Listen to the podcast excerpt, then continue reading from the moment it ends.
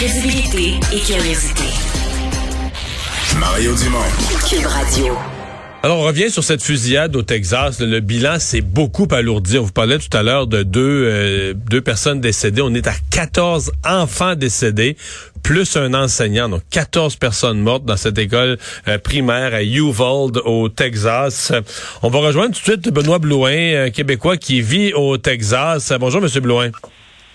Oui, bonjour. Euh, bon, euh, on dit qu'il y en a tous les jours là, des fusillades, malheureusement, aux États-Unis, mais dans une école primaire, c'est spécial quand même, là.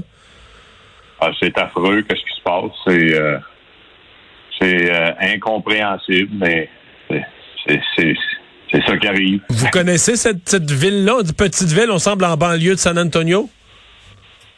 Euh, c'est plus à à deux heures, à deux heures de San Antonio, je crois.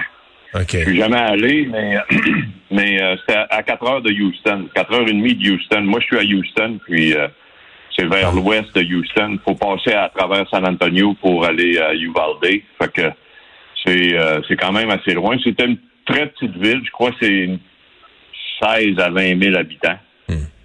Les règles sur les armes à feu au Texas, c'est assez euh, assez ouvert, là. hein? Oui, c'est très ouvert. C'est oui, on peut le dire. Donc, on, on se promène librement avec euh, des armes à feu, on les achète. on- Parce que là, il semble que ce soit un jeune. Ce, qu'on, ce qui sort, c'est que c'est un jeune de 18 ans qui se serait enlevé lui-même la vie, qui était un étudiant de l'école secondaire de- du, du même endroit. Là. Mais là, il est allé, il est rentré dans l'école primaire, tuer des enfants, c'est, c'est hallucinant. Ah, c'est, c'est, ça n'est, euh, ça n'est ridicule. Puis, euh, c'est euh, le problème est, est plus profond que qu'on pense. Puis, euh, je sais, j'ai aucune idée ça va être quoi la solution. Mais euh, vraiment, dans mon coin, dans le coin de Houston, c'est arrivé quand je travaillais qu'il y en a qui portaient un- une arme, mais c'est, on voit rarement ça dans le coin où je me tiens à Houston. Mais dans la ruralité, par exemple, dans des plus petites places au Texas, il y a ça, là, des gens qui se promènent au quotidien, qui ils se promènent avec leurs armes. Ça arrive, oui. Oui, on en voit, mais euh, ben moi, je suis à Houston, puis on est. Je demeurais à Montréal avant, puis on se tient à Houston, puis euh, c'est rare que je vais dans les, les- les petits coins, là, mais euh, ça, arrive, ça, ça dépend de, de la mentalité. Puis euh, mais c'est, possible. Faut pas être surpris. C'est que c'est pas Si est illégal. Texas, faut pas être surpris. Ouais, c'est pas illégal de faire. là. Non. Non. Il, se dit quoi présentement là, sur euh, les euh, dans, les nouvelles au Texas Est-ce que parce que il y, a- certaines fois on est quand même étonné. euh, moi, parfois il y a des fusillades aux États-Unis, ça fait à l'échelle à l'échelle des grands médias américains, ça fait même plus la nouvelle. Il y en a tellement, il y en a plus qu'une par jour en moyenne.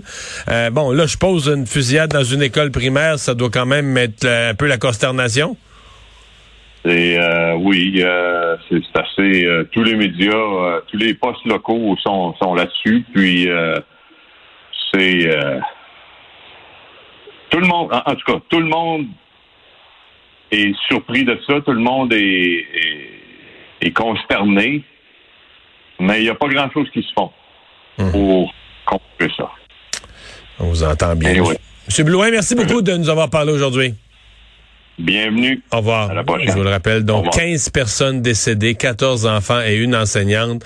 Un jeune de 18 ans, semble-t-il, élève ou ex-élève de l'école secondaire d'à côté, qui est rentré dans l'école primaire.